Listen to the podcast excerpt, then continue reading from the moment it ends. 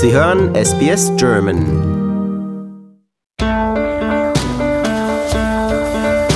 Herzlich willkommen zum Podcast Abenteuer lesen.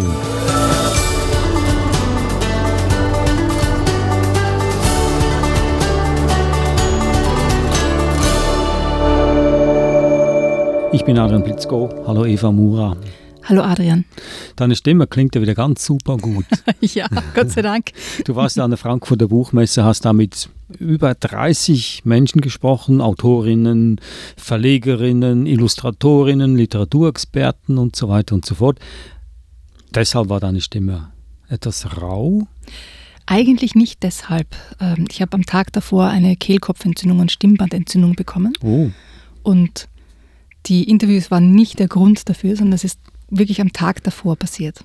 Aber du hast wacker trotzdem durchgehalten. Und wie hast du es gemacht? Weil du konntest kaum noch sprechen, aber hast trotzdem ein Interview geführt. Wie macht man das? Also ich habe zum Teil Fragen aufgeschrieben und zum Teil einfach auch ganz viele Lutschpastillen und Mhm, Wässerchen okay. und Gurgeln und alles, was es so gibt, gemacht. Etwas Besseres kann ja einem nicht passieren, wenn man interviewt wird. Man kann einfach sich alle Zeit nehmen und sprechen und reden und sprechen. Der Interviewer wird nicht unterbrechen, weil er keine Stimme hat. Aber das ist nicht passiert bei der, im folgenden Gespräch mit Lena Raubaum. Was war das für ein Gespräch? Das war ganz ein spannendes Gespräch. Du kennst sicher Situationen, wo du Menschen triffst und du kennst dich vorher gar nicht, aber es klickt. Und das war mit der Lena Raubaum so. Also wir haben uns vorher nicht gekannt, wir haben uns dort auf der Messe getroffen und wir haben begonnen miteinander zu reden und es war von gleich vom Beginn weg ein Verständnis da, eine, eine Ebene da, auf der wir uns unterhalten konnten. Es hat wirklich Klick gemacht und es war ein ganz ein tolles, schönes Gespräch für mich. Okay, dann kommen wir jetzt zum nächsten Klick. Ich drücke den Knopf. Los geht's mit dem Gespräch mit Lena Raubaum.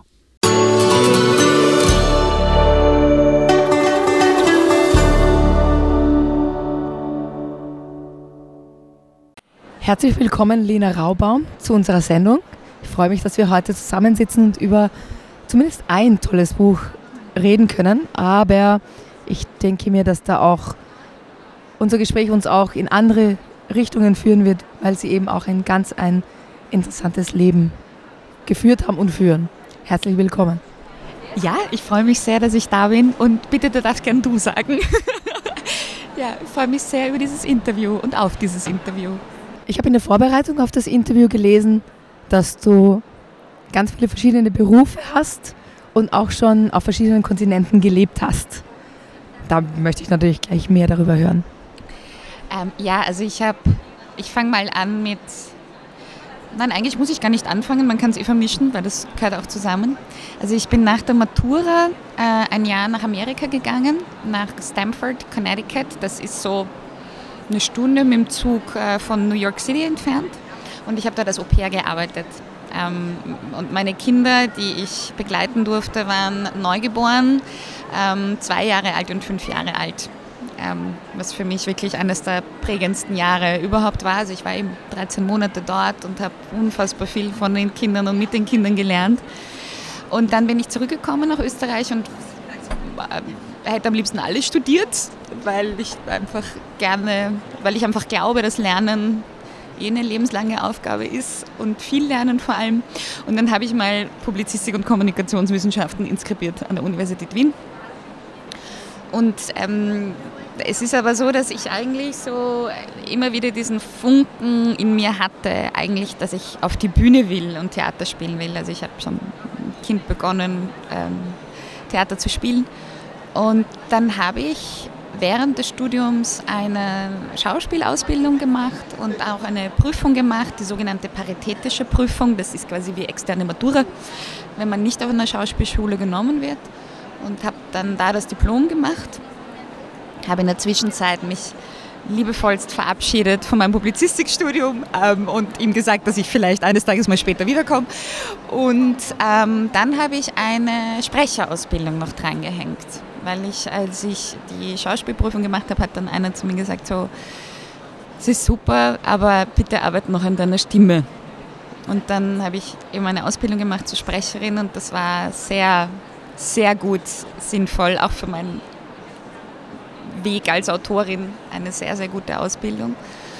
Und ähm, ich habe auch genauso ähm, eine Ausbildung gemacht als Kinder-Yoga-Lehrerin, dann als Yogalehrerin, habe ähm, Thai-Yoga-Massage gelernt und bin, bin letztlich immer noch, also was, was sich irgendwie durchzieht durch alles ist, dass ich Menschen gern berühre, quasi.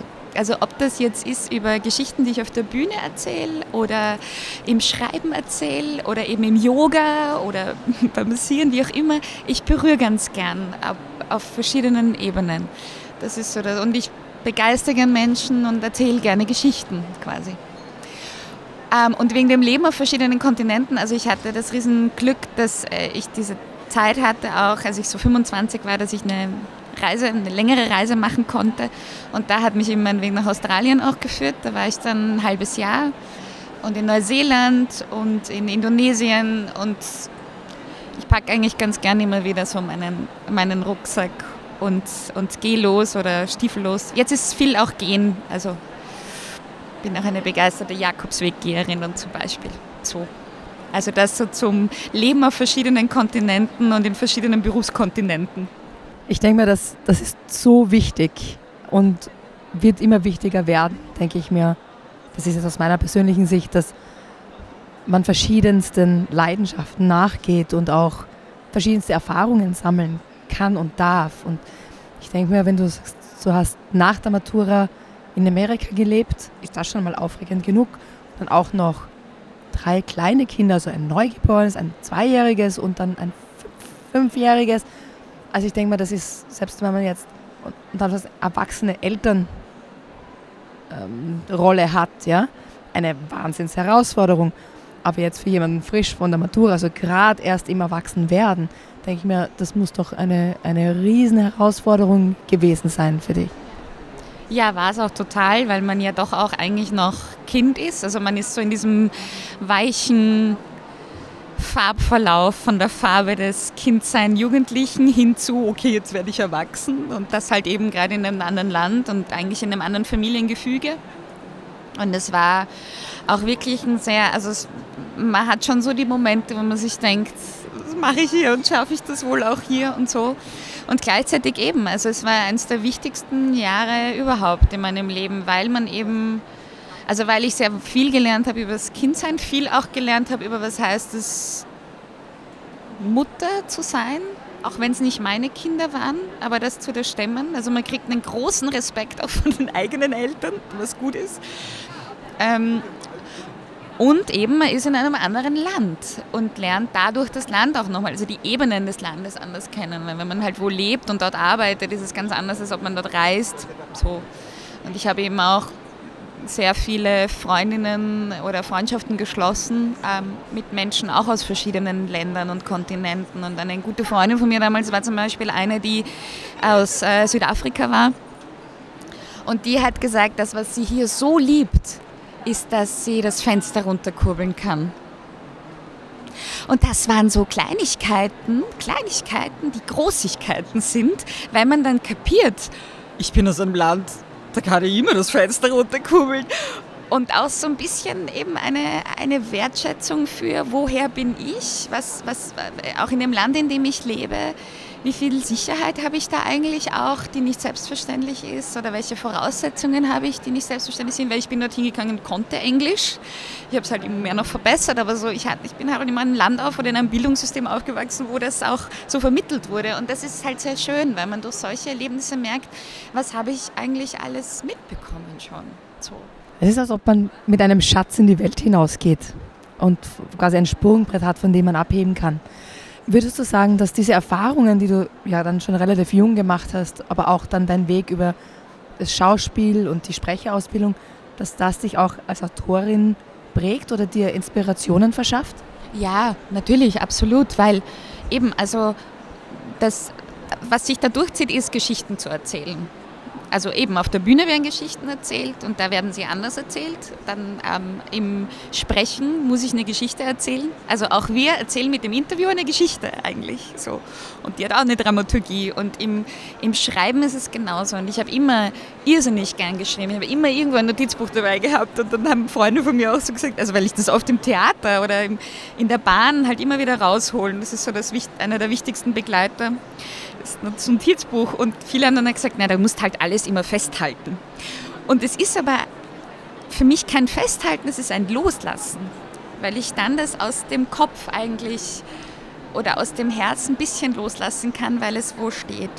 Und deshalb ja, also ich finde, also auch um auf deine Frage zurückzukommen, das ist alles, also alles, was man eben hat an Schätzen, fließt irgendwo zusammen. Und deshalb, ich habe wahnsinnig gehadert. Ähm, also das klingt jetzt irgendwie auch immer toll, so retrospektiv, aber ich habe unfassbar gehadert mit dieser Frage, wofür bin ich da? Was, was ist mein Beruf und was, was kann ich machen beruflich, weil es interessiert mich so viel und eigentlich möchte ich das wissen und alle anderen wissen es. Also all diese, diese prägenden Fragen, die man auch hat als junger Mensch und langsam aber sicher beruhigt sich das. Ähm, äh, und trotzdem ist es aber immer noch so als Frage da. Also wozu bin ich da und was mache ich gern? Und ich glaube, das ist mitunter auch deshalb, warum mir dieses Buch Die Knotenlöserin so am Herzen liegt, weil es halt immer wieder Verknotungen und Verwurstelungen gibt und so. Wenn man so viele verschiedene Berufe hat oder verschiedene Ausbildungswege oder verschiedene Interessen hat, ist auch oft schwierig, die Frage zu beantworten, was ist dein Beruf oder was machst du eigentlich? Also mir geht es oft so, wenn Leute mich fragen, ja, was machst du eigentlich? Ich sage, ja, eigentlich, ich bin Lehrerin, aber ich bin auch Psychotherapeutin und ich mache eine Radiosendung und wir haben eine Schule gegründet und also es ist, es ist oft schwierig und ich könnte mir vorstellen, ähm, dass es dir manchmal dann auch so geht, wie man sich auch identifiziert und was man sozusagen gerade einbringt in dem Moment. Ja, total. Ich finde das sehr schön, dass du das sagst mit dem Lehrerin sein, weil auch das kann sich eben über verschiedene Wege, ähm, auch das kann über verschiedene Wege passieren. Weil wenn man in einem spannenden Stück ist und das jemand spielt, dann ist das, dieser Mensch halt auch ein Lehrer in gewisser Hinsicht. Er transportiert eine Botschaft. Und bei dir ist es genauso, dass du, ähm, wenn du therapeutisch tätig bist, auch etwas, du, du in gewisser Hinsicht lehrst du etwas, nämlich wie vielleicht jemand noch mit, der, mit dieser Situation umgehen kann, wo es vielleicht gerade ein Stolperstein ist im Leben ist und so. Und deshalb finde ich das so schön, dass man eigentlich nicht denken muss in quasi Berufsschubladen, sondern vielmehr sagen, okay, ich habe diesen Kasten, der viele Schubladen hat und je nachdem, was ich mache, ähm, und, und, und, und was mich gerade begeistert, so, so kann ich das halt gerade transportieren quasi. Und es gibt ja auch, ähm, es gibt so viele Wege halt letztlich und, und viele, die einem jetzt gerade passen irgendwie und dann denkt man sich, ja, jetzt macht man vielleicht was anderes. Ja, und ich denke mir, dass wenn diese Grenzen auch verschwimmen, ist es einfach eine Bereicherung. Ja? Also, wenn du auf der Bühne stehst, kannst du Erfahrungen aus, aus deiner Amerika-Zeit mitnehmen oder aus Australien genauso deine Erfahrung als Autorin und umgekehrt als Autorin denke ich mir, oder so stelle ich mir das zumindest vor, hat man dann auch im Kopf, wie das zum Beispiel auf einer Bühne sein würde oder wie man das bei einer Lesung machen kann. Und ich denke mir, das ist ja eine unglaubliche Bereicherung. Aber gehen wir mal näher auf das Buch ein, das da vor uns liegt. Äh, ich bin schon ganz, ganz neu. Ich kenne es selber noch nicht. Das heißt, die Knotenlöserin ist im Tirolier Verlag erschienen von Lena Raubaum und Clara Frühwirt. Und bin ich natürlich neugierig. Worum geht es in dem Buch? Der Titel sagt eh schon viel. Es geht um die Knotenlöserin. Und das Buch handelt davon, dass immer wenn der Wind singend durch die Straßen weht und wenn der alte Hahn viereinhalb Mal kräht, die Knotenlöserin in die Stadt kommt. Und die Knotenlöserin setzt sich gerne zum Brunnen, dahin, wo sie jeder finden kann, der sie finden will. Und es können Menschen und Tiere kommen und ihr Knoten bringen. Das sind verwickelte Flamingos oder Elefanten, die im Rüssel einen Knoten haben oder Kinder, wo im Kopfhörer in den Kabeln ein Knoten ist oder ein Angler, wo die Angelschnur verknotet ist. Und es gibt aber auch Menschen, die wollen der Knotenlöserin nur zuschauen oder die wollen ihr gerne lieber Geschichten erzählen. Und was die Knotenlöserin hat, ist einerseits geduldige Hände für eben die Knoten, die verwickelt sind. Und sie hat aber auch sehr geduldige Ohren für alle anderen Geschichtenknoten. Es gibt manche Leute, die, ähm, die sich darüber wundern, dass die Knotenlöserin immer, wenn sie kommt, ein paar Knoten übrig lässt. Sie löst nicht alle. Und wenn sich jemand darüber wundert und mit Stirnrunzeln fragt, warum, dann hat die Knotenlöserin eine ganz gute Antwort darauf. Jetzt muss ich natürlich fragen, wärst du so lieb und liest uns etwas aus deinem Buch vor? Alle in der Stadt wissen es. Alle in der Stadt spüren es. Jetzt ist es Zeit, jetzt ist es soweit. Denn wenn der Wind singend durch die Straßen weht und wenn der alte Hahn viereinhalb Mal kräht, dann kommt sie. Und wirklich, da kommt sie. Sanften Fußes, frohen Mutes, die Knotenlöserin. Die Knotenlöserin setzt sich gern zum Brunnen, dahin, wo sie jeder finden kann, der sie finden will. Kaum hat sie dort Platz genommen, eilen schon die Menschen und die Tiere heran.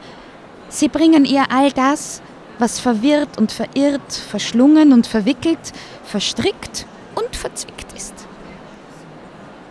Komm, Knotenlöserin, komm und löse die Knoten, die Knoten. Und mit geduldigen Händen nimmt sie sich Zeit für all die Knoten, die ihr gebracht werden.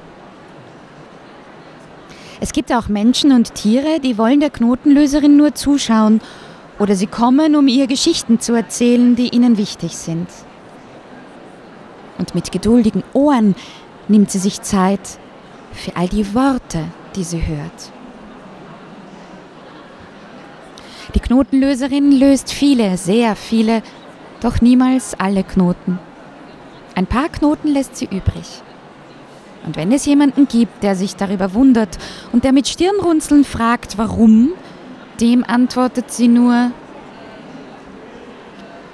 manche Knoten sind nicht mein. Manche Knoten müssen sein. Und manche lösen sich ganz von allein. Wenn die Knotenlöserin spürt, dass es Zeit ist zu gehen, erhebt sie sich von ihrem Platz, flüstert dem Brunnen ein dankendes Lebewohl zu und verlässt die Stadt. So zieht sie weiter, sanften Fußes, frohen Mutes. Komm, Knotenlöserin, komm und komm bald wieder.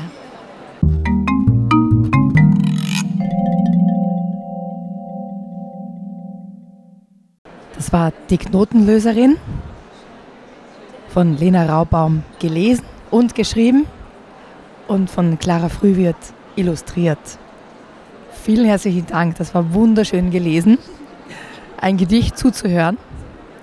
Wie wichtig war dir die Zusammenarbeit mit der Clara Frühwirt? Sehr, sehr wichtig.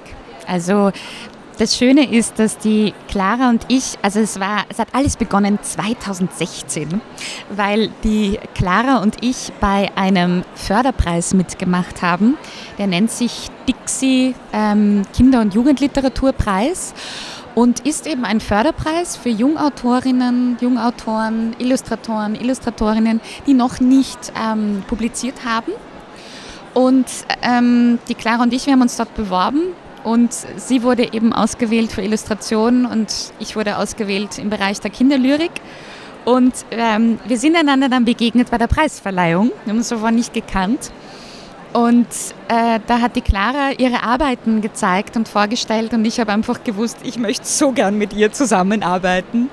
Sie ist eine ganz, ganz großartige und beeindruckende Frau und ähm, und es war total schön, weil der Preis letztlich ist, ist ein wunderschöner Preis, nämlich man bekommt kein Preisgeld, sondern man hat die Möglichkeit mit einem Autor oder einer Autorin, die schon sehr lange in dieser Welt ist, oder eben mit einer Illustratorin oder Illustrator, der lange in dieser Welt ist, eine Zusammenarbeit zu haben. Also sprich, man kriegt wie eine Art Meister, Meisterin an die Seite und kann Fragen stellen, Fragen stellen, auf die Google keine Antwort hat. Und das war, also ich hatte das Riesenglück, dass der Heinz Janisch mein Tutor war. Ein ganz, ganz großartiger Mensch, Autor und Lehrer. Und die Clara hat zusammen mit Renate Habinger ähm, gearbeitet. Und in, dem, in diesem Jahr kann man machen, was man will. Man kann sich das aussuchen. Und ich habe ganz gern ähm, Vorhaben und habe eben die Clara gefragt, ob wir nicht gemeinsam ein Bilderbuch machen wollen, weil das so für uns beide eigentlich die Kür ist. Auch in gewisser Hinsicht die Kür ist, das zu machen. Und das haben wir dann gemacht. Und ich habe eben mich mit der Clara getroffen und sie hat mich gefragt, welche Geschichten denn mir so durch den Kopf gehen. Und dann habe ich ihr eben erzählt, dass es da diese Geschichte von der Knotenlöserin gibt. Und dann hat sie mir auch geschrieben, dass sie diese Geschichte irgendwie nicht loslässt und dass sie das gern machen möchte. Und durch sehr viel Fügungen, viele Glücksfunken und, und viele gute Mächte ist bei Tirolia dieses Buch dann erschienen. Wie ist dir die Idee zur Knotenlöserin gekommen? Weil es ist ja jetzt nicht, ich sage jetzt einmal so ein, ein typisches Thema wie eine Fee, eine Zauberin, eine Prinzessin. Das sind oft die Themen, die so als, als erstes in den, in den Kopf kommen bei vielen Autoren oder Autorinnen. Aber Knotenlöserin, das ist ja ganz was Eigenes. Wie, wie ist dir diese Idee gekommen? Da gibt es auch eine tolle Geschichte dazu, nämlich ich bin 2010 mit dem Auto von Wien nach Salzburg gefahren und habe über eine Mitfahr ich war das eine Mitfahrbörse? Nein, ich, genau, ich bin zu einer Veranstaltung gefahren und eine, die dort auch teilgenommen hat, hat mich eben gefragt, ob ich sie mitnehmen kann aus Wien. Und, ähm, und ich habe sie, die war so um die 40, 45 auch als Therapeutin tätig. Und dann habe ich sie gefragt, was sie denn werden will, wenn sie mal groß ist. Und dann hat sie mir gesagt, sie möchte gerne Knotenlöserin werden. Und ich fand das so ein schönes Bild. Und ich habe sie auch dann gefragt, darf ich dazu bitte mal eine Geschichte erzählen? Und äh, sie hat gesagt, ja, herzlich gern, weil mich hat das so berührt. Das war wirklich ein schönes Bild ähm, für ein, eine, ein, ein, ja, eine tolle Figur die Knotenlöserin. Und ich habe eben, also es hat dann doch auch acht Jahre gedauert, bis ich wirklich den richtigen Weg ähm, gefunden habe, für welchen Weg wird denn die Knotenlöserin gehen. Und ja, so kam das. Also ein Buch, das, das einen langen Weg hinter sich hat, bei dem man auch Geduld braucht und geduldige Hände braucht, wie die Knotenlöserin. Welche anderen Projekte und Ideen gibt es denn noch, die du verfolgst und geduldig ans Licht bringst? Oh, oh, so schön, so viele. Ähm, ich habe äh, diesen März ein, ein Buch für Menschen ab fünf Jahren zum selberlesen ab acht Jahren äh, herausgebracht in, im Obelisk Verlag. Das heißt Qualle im Krankenhaus. Da geht es um einen Buben, der eigentlich Max heißt, Max Kallinger. Und der Max kriegt eine Lungenentzündung im Sommer was doof ist im Sommer, Lungenentzündung, muss ins Krankenhaus und lernt dort einen Buben kennen, den Öner. Und der Öner will Tätowierer werden. Und muss natürlich üben, weil nur durch Üben wird man gut. Und fängt an, auf dem Qualle zu zeichnen. Und die beiden entwickeln eine sehr schöne Freundschaft und lernen sich an einem Ort, der für viele Menschen doch unangenehm ist, ähm, ja, machen, also haben dort eine, eine eine schöne Begegnung, schließen dort Freundschaft. Und da gibt es jetzt eine Fortsetzung oder Fortsetzung. Es gibt eine zweite Geschichte, ähm, die handelt vom Qualle im Tierheim. Der Qualle unbedingt einen Hund haben will, aber es geht nicht, aber er findet einen anderen Weg quasi. Also das ist ein Projekt, an dem ich gerade schreibe und da freue ich mich sehr, dass wir im Februar, März entstehen. Und mit Tirolia gibt es auch ein wunderschönes äh, Projekt und das dreht sich ums Thema Zeit. Ja, aber mehr möchte ich jetzt noch nicht verraten. Oh, jetzt weiß ich, wie es dem Adrian immer geht. Weil wenn, wenn wir gemeinsam eine Sendung machen und ich aus Büchern vorlese, dann will er immer wissen, wie das Buch ausgeht. Und ich sage immer, das verrate ich nicht. Ja. Jetzt weiß ich, wie es ihm, wie es ihm geht. Ähm, wenn er dieses, dieses Interview anhört, wird er sehr lachen drüber.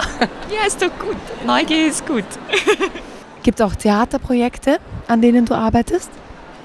Ähm, ja, also ich habe, ähm, ich, ich spiele mit, mit der Idee, eine Geschichte eben in, in Form eines Theaters die, in die Welt zu bringen. Aber auch da eben möchte ich gar noch nicht so viel verraten, um diese Idee gut zu behüten. Ähm, und ansonsten stehe ich immer wieder auf der Bühne. Also ich habe das Riesenglück, dass ich zu vielen Lesungen eingeladen werde, auch in vielen Schulen lesen darf und äh, Kindergärten. Und für mich ist das auch eine Form von, von Theater quasi, weil es ist ein Mensch auf einer Bühne, der natürlich jetzt vielleicht nicht verkleidet ist und so und andere würden das vielleicht anders formen, aber es ist, man ist auf einer Bühne und erzählt eine Geschichte. So. Und ich habe gemeinsam mit einer sehr feinen Kollegin ein, ein, haben wir ein Kabarettprojekt wo es auch, es äh, sind dreiteilig. Das eine, was wurde aus unserer Kindheit, das zweite, was wurde aus unserer Teenagerzeit und das dritte, was wurde aus unserer Zeit. Eben, weil ich schon das Gefühl habe, dass die Zeit was sehr, ist ein sehr präsentes Thema. Wie viel Zeit hat man? Was dauert wie lang? Wie lange dauert das noch? Und Geduld und so weiter. Ist auch bei mir so, deshalb mache ich das, glaube ich, auch. Aber ja, es ist, so schön eben, ähm, ich habe gerade unlängst einer ähm, Bekannten auch erzählt, es ist so schön, weil auch das Buchmachen, ein, äh, so wie ich es erlebe, eine andere Zeitrechnung hat, eine andere Geduld haben kann. Und manchmal kann das herausfordernd sein natürlich, aber sehr oft ist es auch sehr schön. Also ich weiß zum Beispiel im Herbst 2020 wird es ein neues, schönes Bilderbuch geben im Tirolia Verlag und das ist sowas, ich freue mich jetzt schon so auf den Herbst 2020 und das ist schön, dass das auch so seine Zeit eben haben darf und ja, also es gibt, gibt viele Projekte weiterhin und auch ähm, für eine Ausstellung, eine Landesausstellung in Österreich darf ich gerade Texte schreiben. Es ist, ist toll, was alles, ja, was da so alles entstehen darf. Zeit ist ein gutes Thema zum Abschließen auch, weil ich denke, wir haben eine wunderbare Zeit miteinander verbracht hier. Und ich habe es sehr genossen, ähm, dich zu interviewen. Eine abschließende Frage habe ich noch, die ich immer gern, gern stelle. Was ist dein persönliches Lieblingsbuch? Es ist das kleine Ich bin ich von der Mira Lobe.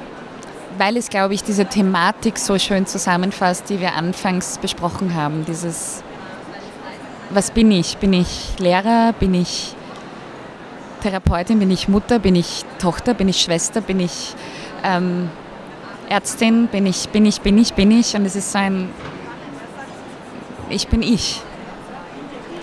Ja, also das ist wirklich eins meiner Lieblingsbücher.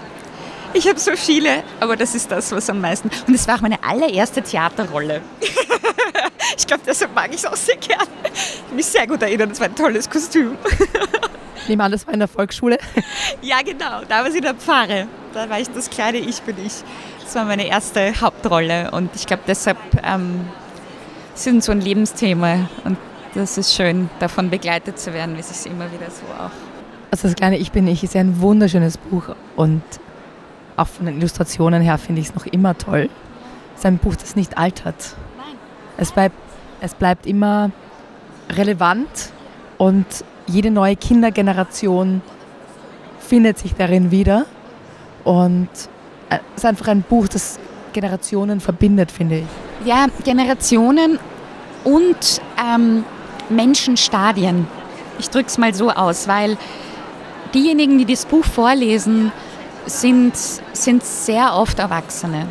Und das kleine Ich bin ich oder oder es ist ja nicht nur das kleine Ich bin ich, sondern sehr, sehr viele Kinder, Bilderbücher richten sich ja auch in gewisser Hinsicht an Erwachsene. Und ich glaube, das ist auch der Grund, warum ich so gerne Kinder- und Jugendliteratur mache, weil es gibt so viele Kinder- und Jugendbücher, die auch für Erwachsene sind. Gar nicht so viele Erwachsenenbücher, die auch für Kinder sind. Und ich glaube, das ist der Grund, warum ich das gern mache, weil ich das halt auch immer wieder an mir spüre, dass auch als, als Mensch im Stadium einer 35-Jährigen berühren mich Kindergeschichten immer noch sehr. Und das kleine Ich bin ich oder auch die Knotenlöserin. Also es ist wirklich schön, weil mich wirklich sehr viele Erwachsene auch auf das Buch ansprechen. Es hat unlängst eine Lehrerin bei mir das Buch gekauft und hat gesagt, ich kaufe es ja nicht für meine Klasse, ich kaufe es für unser Team. Und das ist schön. Ich finde das toll. Und ich denke mal, das macht auch ein gutes Kinder- oder Jugendbuch aus, dass es nicht nur für Kinder und Anführungszeichen geschrieben ist, sondern dass auch Erwachsene sich darin wiederfinden oder etwas daraus gewinnen können. Und ich sage immer in, der, in unserer Sendung, dass Kinder- und Jugendbücher müssen gut geschrieben sein, man muss die Bücher ja oft 10, 15, 20 Mal vorlesen. Wenn es jetzt ein schlechtes Buch ist, das mache ich doch nicht als Mutter. Ja, aber wenn es ein tolles Kinderbuch ist, dann freut es mich, jeden Tag das Buch vorzulesen am Abend. Und wir können jedes Mal neu in die Geschichte eintauchen oder was Neues entdecken in der Geschichte. Und ich denke mal, das macht ja ein, ein wirklich gutes Buch aus. Ja, und was ein wirklich bu gutes Buch auch ausmacht, ist, ist wirklich sehr oft ein gutes Team. Und das Team setzt sich ja aus vielen Menschen zusammen, weil damit es ein Buch gibt in dieser Welt, sind ja so viele Menschen verantwortlich. Also ich finde das immer wieder toll. Ich möchte eigentlich am liebsten mal so eine Reise eines Buches machen, oder? Weil bis das da ist, sind so viele Menschen wichtig. Und das finde ich halt so toll, weil auf einer Frankfurter Buchmesse oder generell auf einer Buchmesse wird einem das so bewusst, dass es, ja, es gibt die Menschen, die Ideen haben, es gibt Menschen, die an diese Ideen glauben, es gibt Menschen, die diese Ideen dann heraustragen. Selbst jeder Lkw-Fahrer, der ein Buch von A nach B bringt, trägt dazu bei, dass es diese Bücher in der, in der Welt gibt. Und deshalb eben, es ist wie sehr vieles Gutes im Leben braucht es viele Menschen dafür. Und das, ja, dafür bin ich auch sehr dankbar, weil ich das Riesenglück habe, da mit ganz tollen Leuten zusammenzuarbeiten und ganz tolle Menschen kennenzulernen. Also auch, auch dann Menschen wie dich, die dann Radiosendungen darüber machen. Ich finde das toll und das, ja, es berührt mich sehr. Ich denke, das ist ein schöner Abschluss unseres Gesprächs. Ich habe das Gefühl, wir könnten noch ganz viel Zeit miteinander verbringen. Und vielleicht können wir das auch in einem, in einem Interview nächstes Jahr im Herbst 2020 machen, wenn das neue Buch erscheint. Ich bedanke mich jedenfalls recht herzlich für unser Gespräch heute und wünsche dir alles Gute für, für das kommende Jahr und für die neuen Projekte. Ja, ich bedanke mich ganz herzlich bei dir und ich danke allen, die uns zugehört haben, wo auch immer ihr zugehört habt. Dankeschön für eure geduldigen Ohren.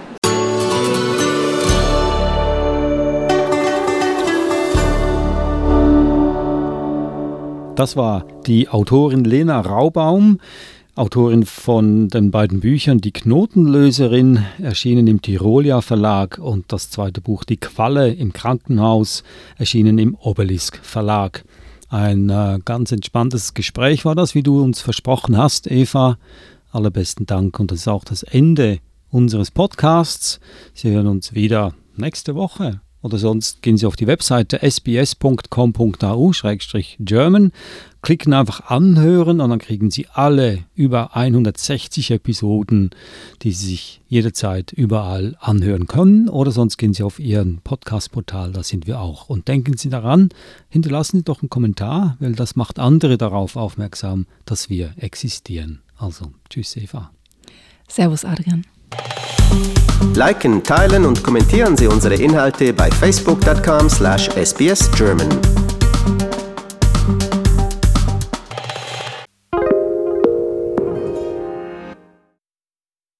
SBS is Australia's most trusted multilingual broadcaster. Our listeners are loyal, highly engaged, and have supported countless local businesses. We offer advertising packages for businesses of all sizes. Our experienced sales team will guide you through the process of owning a great campaign. Bring your own ad or have our production team make you something in one of our 68 languages. Start the conversation with your new audience today. Email sales at sbs.com.au.